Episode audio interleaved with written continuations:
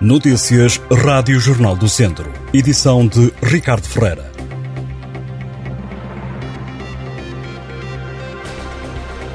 Um homem de 37 anos foi tido pela GNR no Conselho de Mangualde por violência doméstica. A detenção foi levada a cabo pelo Núcleo de Investigação e Apoio a Vítimas Específicas de Viseu.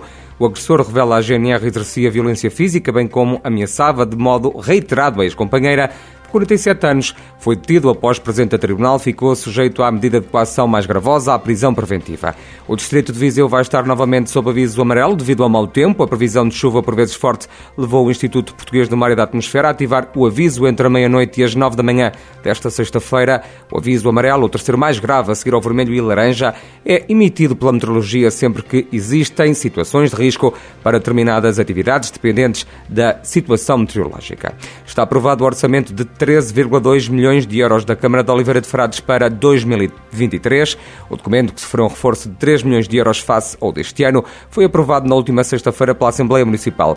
O presidente da Câmara de Oliveira de Frades, João Valério, diz que o orçamento prevê obras em todas as freguesias, aposta na atração de novo investimento empresarial para a zona industrial do Conselho e tem um aumento de verbas para o apoio social, isto numa altura em que são cada vez mais as famílias a bater à porta da autarquia a pedir comida. As obras de requalificação do Cineteatro, do edifício da Câmara e do Centro de Saúde são as empreitadas mais emblemáticas a levar por diante.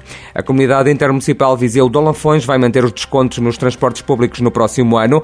A medida foi aprovada pelos autarcas em sede do Conselho Intermunicipal, isto no âmbito do Programa de Apoio à Redução Tarifária nos Transportes Públicos. Em 2023, os preços preços dos bilhetes simples e pré-comprados vão continuar com desconto de 25% sobre o preço de venda ao público. Já os passos sociais vão manter o desconto de 35%.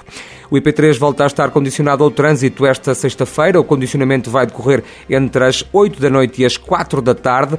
Vai ser feito no troço entre os nós de Fail e de Parada de Gonta, no sentido Viseu-Coimbra. Segundo a GNR, o motivo é a realização de trabalhos de reparação do pavimento. O piso está danificado e estreito isso levou a que os carros sofressem alguns danos fruto do mau tempo. A GNR sugere aos automobilistas que circulem na Estrada Nacional 2 como alternativa.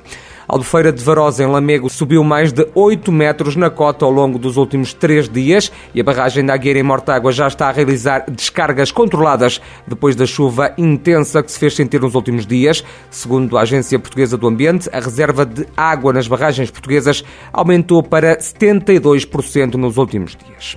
O governo vai pagar o novo apoio extraordinário de 240 euros a pelo menos 33 mil beneficiários da tarifa social e de luz no distrito de Viseu, também a 9 mil idosos que recebem o complemento solidário na região. A medida foi aprovada esta quinta-feira em Conselho de Ministros.